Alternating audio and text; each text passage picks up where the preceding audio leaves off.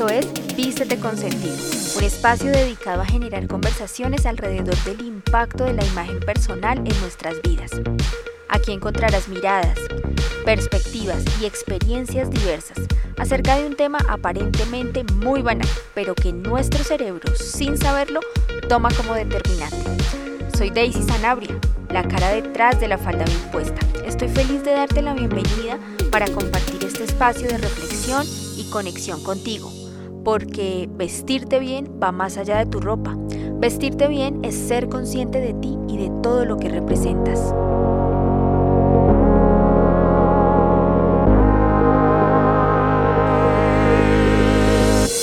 Hola chicas, buenas tardes, bienvenidas a un nuevo episodio. Hoy traigo a otra invitada muy especial, como siempre, todas son bastante eh, especiales.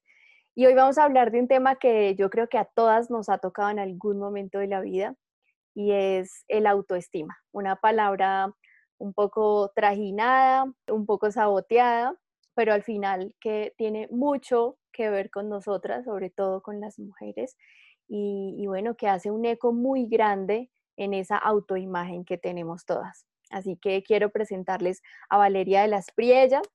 Valeria es columnista para El Espectador, para las chicas que no son de Colombia, es uno de los diarios más importantes de este país. Tiene un libro que se llama Manual eh, para Soltera de Botas y tiene un blog súper reconocido y maravilloso que se llama Soltera de Botas. Lo pueden encontrar de esa manera. Entonces, Valeria, bienvenida. Muchas gracias, Daisy, por la invitación. Yo muy contenta de estar acá y que podamos hablar de un tema que es tan importante para todos los seres humanos como es el fortalecimiento de la autoestima. Entonces, nuevamente, gracias por invitar. No, con todo gusto. Qué rico que podamos conversar de, de este tema. Valeria tiene una frase muy chévere en su blog que a mí me gustó mucho y es, el mejor estado civil es la felicidad. Me quedo con esa frase de lo que leí, de lo que escuché. Ah, tiene un podcast también que se llama Mujeres Devotas. También nos entrega unas cápsulas súper interesantes. Y bueno, quiero que nos cuentes un poquito sobre esta frase, el mejor estado civil es la felicidad. Bueno, como mi blog se llama Solteras Devotas y por lo general, sobre todo a nosotras las mujeres, sufrimos de una presión social cuando empezamos a llegar a cierta edad entonces está la presión de por qué no te casas, de por qué no tienes hijos, de que te va a dejar el tren. Y entonces conectan la felicidad con un estado civil. O sea, si tú no te casas, vas a ser muy desdichada, pero si te casas, vas a ser muy feliz. Y el estado del ser humano es aprender a ser feliz solo, o acompañado o, o, sin dinero o con dinero. Es decir, que la felicidad no se basa en cosas externas y en este caso un estado civil es un estado de la mente, es algo que se construye día a día, día a día y no se trata de adquirir el príncipe azul, sino de encontrarnos a nosotras mismas que somos el amor de nuestra vida, mejor dicho. Y que no nos enseñan a eso, ¿no? El amor de la vida es consíguete el príncipe azul. ese es como el propósito, así nos educan, por lo menos acá en Latinoamérica, a, a que consigamos ese objetivo de vida y es cásese bien, consígase un buen hombre, pero pues ahí empezamos a caer en estereotipos de qué es un buen hombre, dependiendo de qué o para qué es un buen hombre, ¿no? Y hay una cosa muy interesante de toda la historia y todo este proyecto que tú creaste, y es que tú empezaste a hablar de este tema de la autoestima, del amor propio, por una experiencia, por experiencias personales. Tú hablas de esa presión social, caemos en relaciones tóxicas, vivimos unas tusas horribles. Entonces, cuéntanos un poquito sobre, sobre estos temas. Bueno, a ver, definitivamente eh, la autoestima está detrás de todo, influencia en toda nuestra vida. Yo comienzo a hablar del tema porque fue algo que yo viví y a raíz de no tener una autoestima sana, una buena autoestima, sufrí muchísimo, eh, sobre todo en mis relaciones afectivas. Entonces yo fui, tuve una relación muy tóxica, muy dramática, muy dañina. Yo quedé, yo me sentía destrozada, yo voy donde una psicoterapeuta para contarle mi angustia porque yo quería olvidar al tipo. Esa era la motivación de ir a cita. Como que, mira, yo quiero olvidar al tipo rápido, llevo mucho tiempo con esta tusa y yo fui por eso. Cuando ya empieza la psicóloga a tratarme, me dice, no, pues que realmente tú tienes un problema de autoestima y un problema tenaz, entonces hay que empezar a trabajarlo. Porque no se trata, o sea, nosotros muchas veces pensamos como en, lo que está en la superficie, pero debajo de esa superficie hay muchas cosas. Entonces, ¿por qué yo no podía olvidar o porque yo seguía aferrándome a eso? Porque era una persona dependiente emocional, una persona con baja autoestima. Entonces, en la medida que yo fui trabajando eso, fui curándome y sanando otras cosas. Entonces, por eso la autoestima es un pilar, es una base muy importante que todas las personas debemos tener.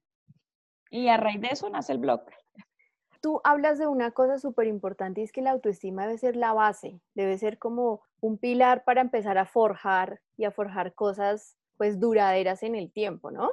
Y cuéntanos un poquito qué no es la autoestima. Y lo pregunto así es porque creemos, digamos que cuando yo atiendo mujeres, eh, las atiendo la mayoría de mujeres que vienen a mí es porque tienen algún problema de autoestima, no voy a decir que todas, pero el amor propio lo tienen por el piso, entonces hay que trabajar mucho en ello. Pero la autoestima no solamente es el tema de, verme bien, de, aceptarme, es que tengo un gordito, es que soy bajita, va mucho más allá. Entonces, cuando hablamos de autoestima, creo que hay que desmitificar eso, de que vaya ligado únicamente a la parte estética, a la parte física. ¿Qué no es la autoestima? Bueno, eso es, eso es bien importante porque la autoestima, la autoestima, según un psicólogo que me encanta que se llama Nathaniel Branden, él decía que la autoestima es el sistema inmunitario de la conciencia, es algo que nos baja, es como una capa protectora que las personas tenemos. Entonces la autoestima, imagínate que la autoestima es como si fuera una casa y tiene varias habitaciones. Entonces una habitación es la autoconciencia, la autoaceptación, la autorresponsabilidad, la autoafirmación, la autoconfianza y la consecución de propósitos. Entonces, eh, y todo esto va ligado con nuestros procesos cognitivos, con nuestra forma de vernos, con la forma como nos relacionamos con los demás. Es decir, no solamente el aspecto físico es una parte que está incluida dentro de una parte de la autoestima que se llama la aceptación pero es solo una parte, porque no solamente hay, rechazo a veces contra nuestro propio cuerpo, sino rechazo contra nuestras ideas, contra nuestros pensamientos. Entonces, la autoestima va, va más allá, porque tú puedes ser una mujer muy hermosa y sentirte hermosa, pero puedes tener baja autoestima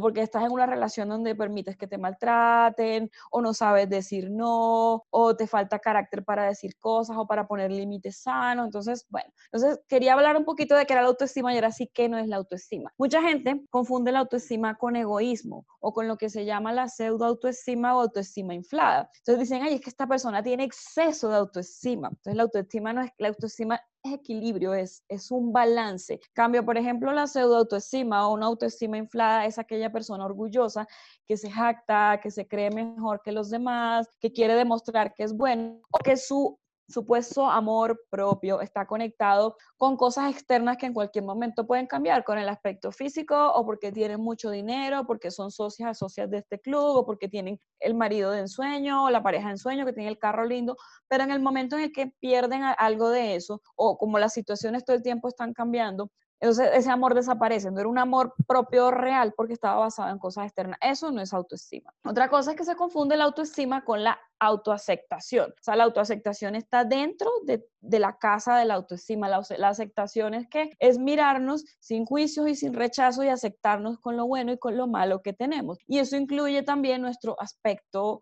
físico, pero no, no es todo, incluye perdonarte a ti por tu pasado, por las cosas en las que sientes que no te comportaste bien, perdonar tus errores, aceptar que tienes que cometes defectos, aceptar que a veces no haces las cosas bien, no darte tanto palo. Entonces la autoestima es mucho más allá de lo que podemos pensar y el término, como decías tú al principio, se ha trivializado un poco. Entonces con el hashtag quiérete, ámate, pero entonces la gente dice, bueno, ¿y yo cómo me empiezo a amar? ¿Yo cómo me empiezo a querer? ¿Yo cómo empiezo a poner eso en práctica? Porque eso realmente es más profundo y va más allá. Claro, porque además es que encontramos ahora mismo, que no, sé si sea la palabra apropiada, pero en el tema del amor propio y la autoestima está casi que prostituida y encontramos guías de autoayuda, ejercicios, meditaciones, libros, talleres, charlas, un, montón de, herramientas que yo no estoy diciendo de ninguna manera que sean malas ni mucho menos. Yo creo que cada uno toma de cada cosa lo que considera que le va a funcionar.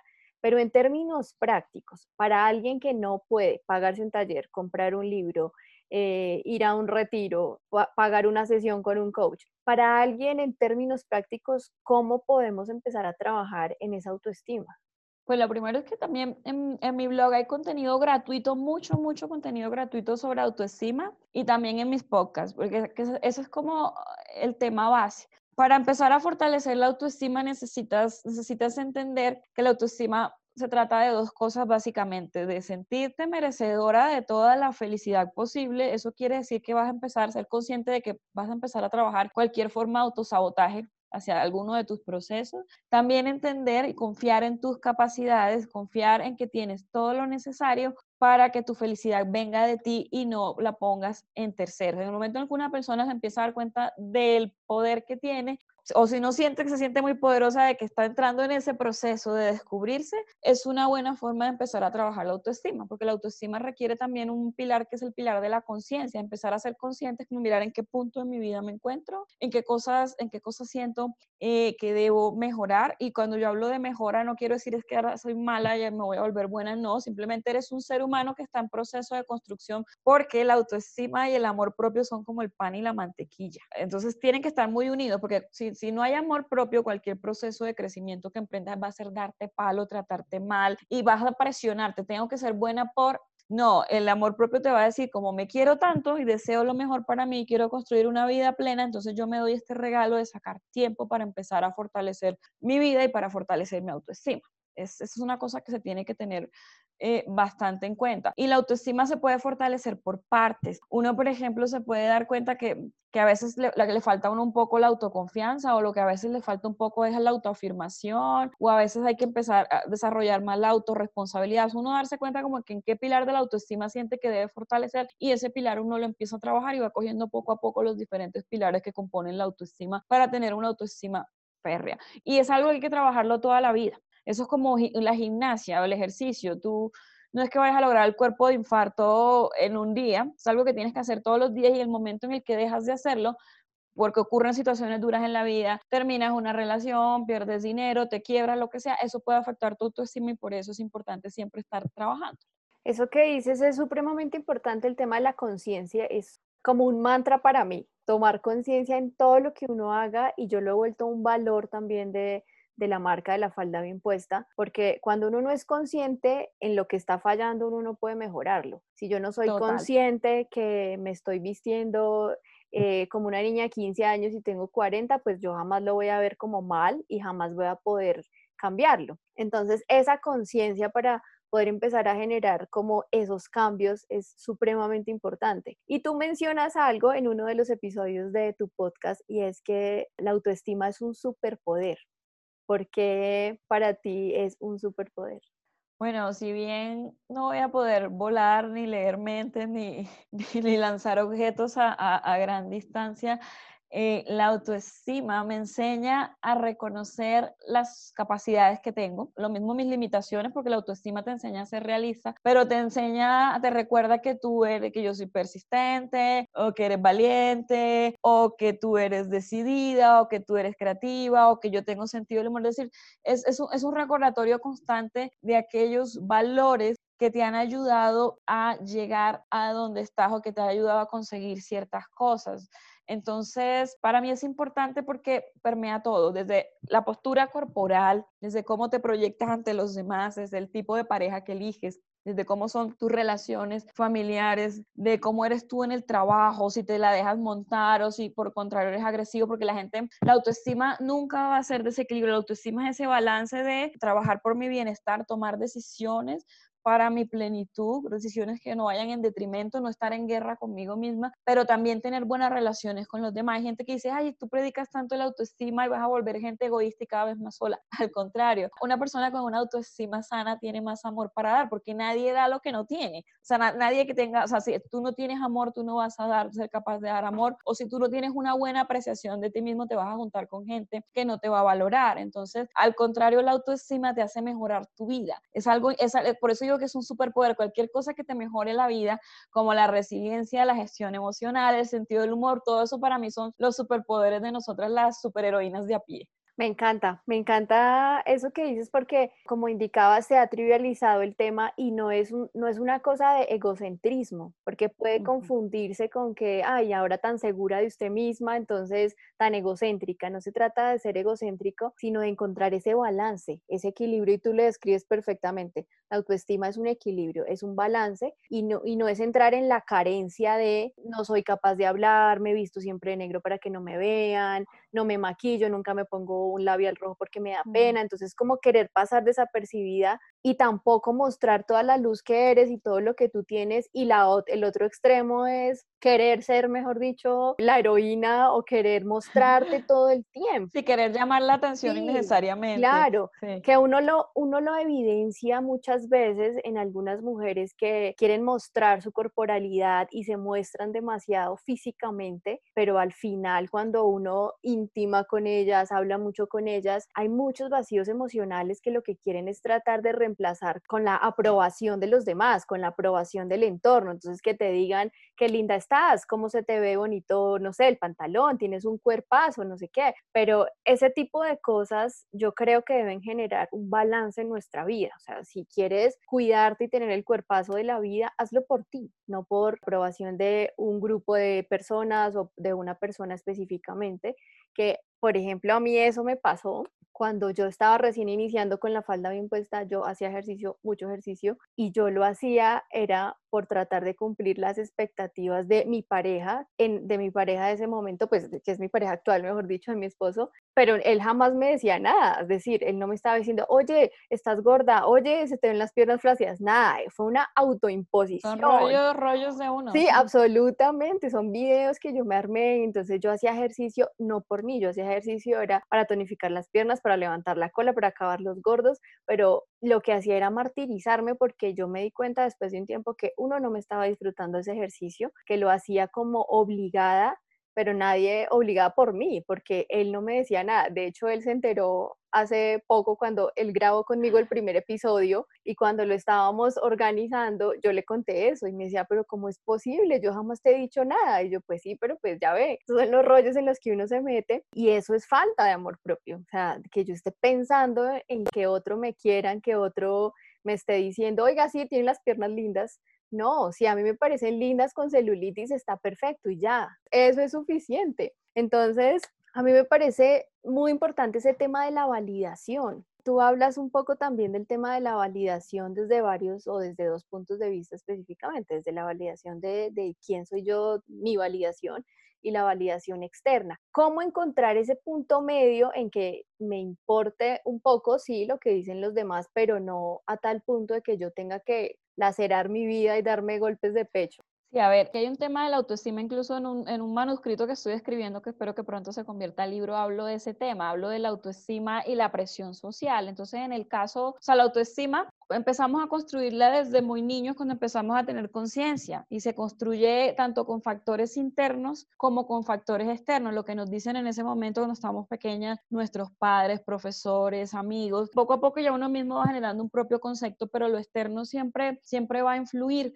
eh, y sobre todo para nosotras las mujeres porque existe una imagen idealizada de lo que debe ser una mujer y es, y es muy tenaz porque muchas mujeres se trabajan muchísimo, trabajan su interior, pero al todo el tiempo estar viendo cómo a nivel de marketing, a nivel de comunicación, en los medios, en todos lados, exponen un tipo de mujer que debe ser y cuando tú no te pareces a esa mujer, entonces te vas a empezar a dar mucho palo porque es lo que la sociedad está reforzando. Entonces, por ejemplo, si tú no haces ciertas cosas de esta edad a tal edad, entonces ya después vas a ser vieja y te va a dejar el tren, entonces eso genera una presión. O si no tienes determinado cuerpo o determinada estatura, entonces no te vas a ver bien, entonces eso genera trastornos alimentarios alimenticios, o empieza, oh, ya me salió una cana, el drama, pintarme las canas. Y las mujeres, si bien eh, todo el mundo experimenta algún tipo de presión social, pero en este caso en las mujeres se hace mayor, porque nunca vamos a ser lo suficientemente jóvenes, lo suficientemente bellas y lo suficientemente perfectas. Y eso es algo con lo que vamos a tener que lidiar todo el tiempo. Mm, y aquí hay un pilar de la autoestima que se llama el pilar de la autorresponsabilidad. Y ese pilar tiene que ver, decir, yo me hago cargo de mis pensamientos, de mis emociones, de mis palabras y de mis acciones. y suelto aquello que no puedo controlar. ¿Y qué no puedo controlar? Lo que piensan y dicen otras personas, cómo funciona el mundo, pero sí puedo controlar las emociones que me genera algo. Yo te pongo un ejemplo. Tengo que viajar urgente a Cartagena y pasa algo y el avión, no, el avión está con daños, ya no pueden salir, les toca esperar tres horas más. Entonces yo peleo con las chicas de la aerolínea, armo escándalo, armo drama y se arma el problema más tenaz. Pero entonces otra persona le sucede lo mismo, dice, no, toca esperar tres horas, ay, qué vaina, bueno, está bien, voy a llamar a la persona en, Cartagena y le voy a decir que no puedo llegar o que hagamos la reunión por teléfono o me pongo a leer un libro, contesto correo, es decir, la situación es la misma, ambas personas las dejo en avión, pero una persona dejó que ese hecho le afectara y le generara malestar y otra simplemente fluyó con la situación y actuó. Entonces eso es bien importante. Nosotros no podemos cambiar el mundo en el que existimos. Si bien el mundo ya está mejorando y uno ve modelos, modelos plus size, modelos con vitiligo, modelos de 60 años, entonces decir, ya la belleza se está ampliando, se está entendiendo que las mujeres somos, tenemos mucha diversidad y que no somos un solo tipo. Sin embargo, todavía sigue predominando determinada forma de, de modelo de mujer. Entonces eso no lo vamos a poder cambiar pero sí podemos cambiar lo que nosotros pensamos con respecto a eso, gestionar nuestras emociones. Es decir, el mi valor va a depender de, de, cómo es mi cuerpo, pero si el cuerpo todo el tiempo está cambiando, entonces en, ese momento si mi cuerpo todo el tiempo está cambiando, porque me salen canas, me salen cosas, me salen arrugas, entonces mi autoestima también va a ser así. No, yo tengo que quererme porque soy un ser vivo y valgo. Y no importa el tipo de cuerpo, yo tengo derecho a verme bien, a vestirme como quiero, a ponerme colores. O sea, el hecho de que yo que mi cuerpo no se parezca al de una modelo de Victoria Secret o al de las hermanas de las Kardashian, eso no quiere decir que yo no pueda verme sensual, que yo no pueda verme bonita, o si no me gusta verme sensual, pero me gusta verme sobria, o mejor dicho, que cada quien se vea como se sienta bien, pero que, que uno cree su imagen y que lo que uno tiene adentro lo exprese afuera. Y en ese caso hay que buscar el balance, como que tampoco me vuelvo rebelde que me importa el resto del mundo, pero porque al final somos seres sociales, hay que, si tenemos un compromiso, un velorio, no voy a ir vestida con un escote rojo, es decir, uno dependiendo de ciertas actividades sociales, uno debe vestirse de acuerdo a esos o si voy a ir a un matrimonio, yo no me voy a vestir de novia porque mi amiga es la que se casa y es la que se viste blanco, cosas así. O sea, uno, uno sí se rige por lo social, pero todo en equilibrio, que al final tú decidas sobre ti que las cosas que hagas las hagas desde el amor, no desde la presión o desde el miedo o desde la rabia. Eso es bien importante. Una de las bases de la autoestima es el autoconocimiento. Yo siempre predico el tema del autoconocimiento porque todo esto que estabas mencionando, si yo no me conozco, si yo no sé quién soy, pues me voy a dejar llevar por las tendencias, por lo que me dijeron, porque mi amiga me dijo, usted debería ponerse esto, esto mi novio me dijo, póngase lo otro, mi mamá me dice, no se vista así. Entonces, si empiezo a escuchar a todas esas voces, pues simplemente voy a hacer una melcocha de todo y no voy a hacer nada. Así que el autoconocimiento es importante también para saber hasta dónde voy a llegar, hasta dónde voy a llegar con mis límites y con los límites de la sociedad, que eso ayuda a generar como ese equilibrio también, ¿no? Total. Sí, y el autoconocimiento eh, obviamente está, está muy conectado y la gente lo suele confundir con lo externo. Entonces, por ejemplo, yo le hago una pregunta a alguien y yo le digo, ¿tú quién eres? Entonces la gente dice, ah, un ejemplo, mira, yo soy madre, yo soy médica y pintora. La gente relaciona el quién soy con las etiquetas y las etiquetas son un resultado de, de, lo, que, eres, de tu vida, de, lo que eres. Entonces, la pregunta va más allá, de decir, ¿qué te, ¿quién eres tú y qué te movió a estudiar medicina? Quién eres tú y qué fue lo que te movió a desear ser madre o no desear ser madre, o por qué te gusta o sea, no, no decir soy Valeria y me encanta el helado de chocolate, no, ¿por qué me gusta el helado de chocolate? Es decir, ¿qué cosas hay detrás que han hecho que ciertas cosas te gusten y ciertas cosas no? Entonces, en el momento en el que tú tengas clarísimo qué te gusta o muy claro también lo, aquello que no te gusta, vas a poder decidir en tu vida muchísimas cosas y vas a poder saber poner límites, también vas a poder abrirte al amor, también vas a poder empezar a vestirte más de acuerdo con tu esencia, con lo que te gusta, con lo que te hace sentir bien porque sabes lo que quieres. Y eso también está conectado con la autorresponsabilidad, porque cuando uno, cuando uno no se hace responsable de sí mismo, las decisiones las toman otras personas ese término me parece muy interesante de autorresponsabilidad, que uno no suele tenerlo en cuenta. Realmente apenas estoy como interiorizándolo. Sí me parece importante hacerse cargo de uno, hacerse cargo de sus decisiones, hacerse cargo de todo lo que uno es en realidad, porque si uno no se hace cargo, se hace cargo la sociedad. Entonces por eso es que empiezan como todos esos choques y esos eh, estereotipos en donde nos encajonan a todas, ¿no? Hay una pregunta para finalizar, Valeria, que yo quiero hacerte y es, cómo mantener el autoestima, digamos que en un nivel equilibrado cuando uno tiene unos cambios drásticos del cuerpo. Y ya sé que no va ligado solamente al cuerpo, pero a veces físicamente nos altera mucho las emociones. Y yo hago esta pregunta puntualmente por dos casos. Por el caso de las mujeres que recién tienen un bebé y hay algunas a quienes su cuerpo les cambia tremendamente y recuperarlo implica muchas cosas, implica que se equilibren las hormonas, un cambio de alimentación, un cambio de hábitos en general. Y por otro lado, porque yo viví un episodio de salud en donde me bajé peso un montón, casi 10 kilos, pero no fue por dieta, sino fue por un tema de salud. En ese momento yo pensaba que ya mi amor propio y mi autoestima estaban check en la vida y después de eso tuve que iniciar de cero, pues no puedo decir que de cero porque yo siento que ya había una base ahí, pero físicamente sí me vi afectada. Yo no me miraba al espejo porque me daban ganas de llorar, aunque yo sabía por qué lo estaba haciendo, pero digamos que eso ayudó a que no me sintiera tan cómoda. ¿Cómo hace uno para mantenerse en equilibrio? Bueno, eso es un, eso es un proceso. Hay varios ejercicios. Hay uno que es eh, muy... Lo primero es no compararse, porque si uno va, por, ve la revista de la modelo que en mes y medio ya tiene el abdomen plano y sin estrías y sin nada. Bueno, entender, lo primero que hay que entender que nos han querido vender cosas malas como si, o sea, cosas que son naturales como si fueran malas. Las canas son naturales, la celulitis, las estrías son naturales, los gorditos son naturales, pero nos han querido hacer creer que no, entonces por eso nos, sentimos mal por algo que es natural, que no debería ser así. Es primero entender que todo es una cosa del marketing, del mismo patriarcado, de la misma sociedad en la que vivimos y que no podemos seguir en juego con eso, sino nuestro cuerpo va a querer ser como en los 90 voluptuosas como Pamela Anderson, ahorita en el, 2010 más atlética, es decir, o en, el Renacimiento eran más curvilíneas, o en los 70 más delgadas como Twiggy, si nosotros empezamos a seguir la estética nos vamos a enloquecer. Hay, que, hay que entender que el cuerpo siempre va a estar cambiando. El cuerpo uno, en unas veces va a ser más drástico que otro, pero el cuerpo siempre está cambiando, así como cambian nuestros pensamientos y nuestras emociones. Entonces hay que entender eso. No compararse, intentar no compararse porque cada persona tiene sus propios procesos, sus propias historias. Tú no,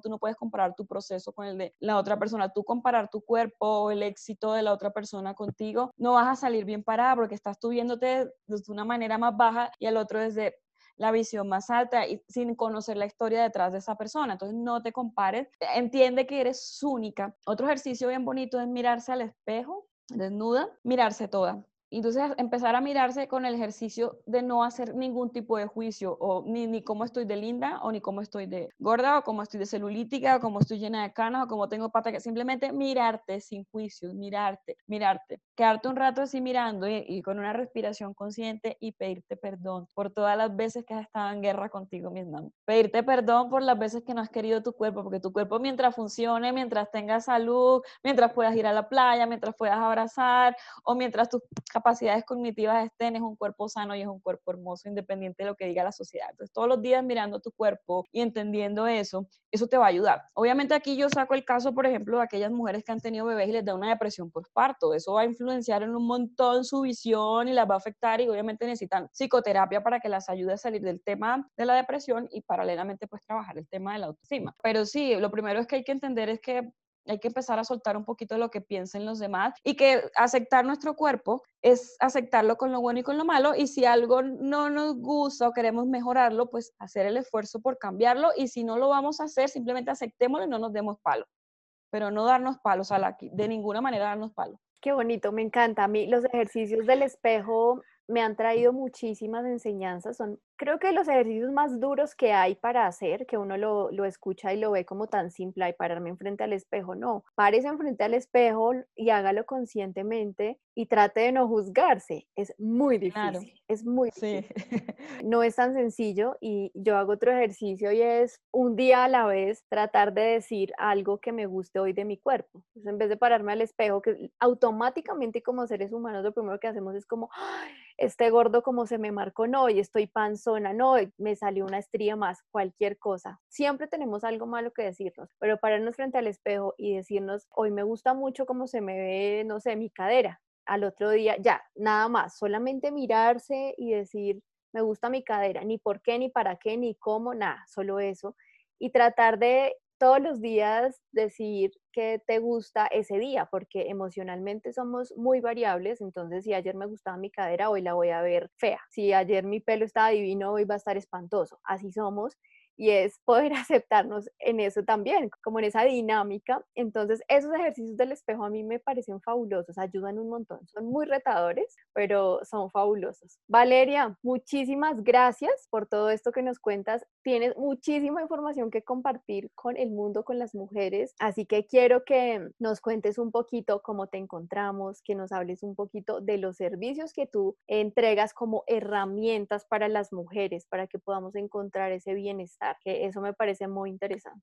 No, gracias a ti, Daisy, por la invitación y espero que este podcast lo puedan escuchar muchas mujeres y entender que así haya días en que no nos sintamos ni fuertes, ni poderosas, ni bonitas, son como nubecitas negras que van a pasar y que detrás hay un cielo azul radiante que es su conciencia y su gran poder. Entonces quiero que por favor entiendan eso. Bueno, ¿y dónde me encuentran? Me encuentran en mi blog eh, www.solterasdebotas.com de botas es con B grande porque es mujeres así como con la falda bien puesta, con las botas bien puestas. Eh, en Instagram también soy como Valeria de Botas o Solteras de Botas. En Twitter como Soltera de Botas, singular. Eh, también encuentran mis podcasts que se llaman Mujeres de Botas. Estoy en Spotify y en iBox. Y, bueno, también tengo un libro que se llama Manual para solteras devotas y hablo, es un compendio de amor propio y hablo de todo, de relaciones afectivas, de empoderamiento, de salud y bienestar, en fin, de todo, de sexualidad, el libro está bien chévere y es fácil de leer y también tiene bastante ejercicio porque como coach me encanta hacer muchos ejercicios y poner muchos ejercicios. Eh, y ya, y me pueden encontrar en mis redes sociales, me pueden escribir, tengo contenido bien interesante. También dicto unos talleres, tengo un taller de fortalecimiento de autoestima, un taller para hacer detox emocional, tengo un taller de, para resolver dudas de sexualidad que se llama Sexpodérate y tengo un taller de escritura creativa y terapéutica. Mucha información, muchísima información por este lado, así que bueno, te agradezco nuevamente. Muchísimas gracias a todas por conectarse, por escucharnos, por regalarse estos minuticos para aprender un poquito más. Así que nos escuchamos en el próximo episodio.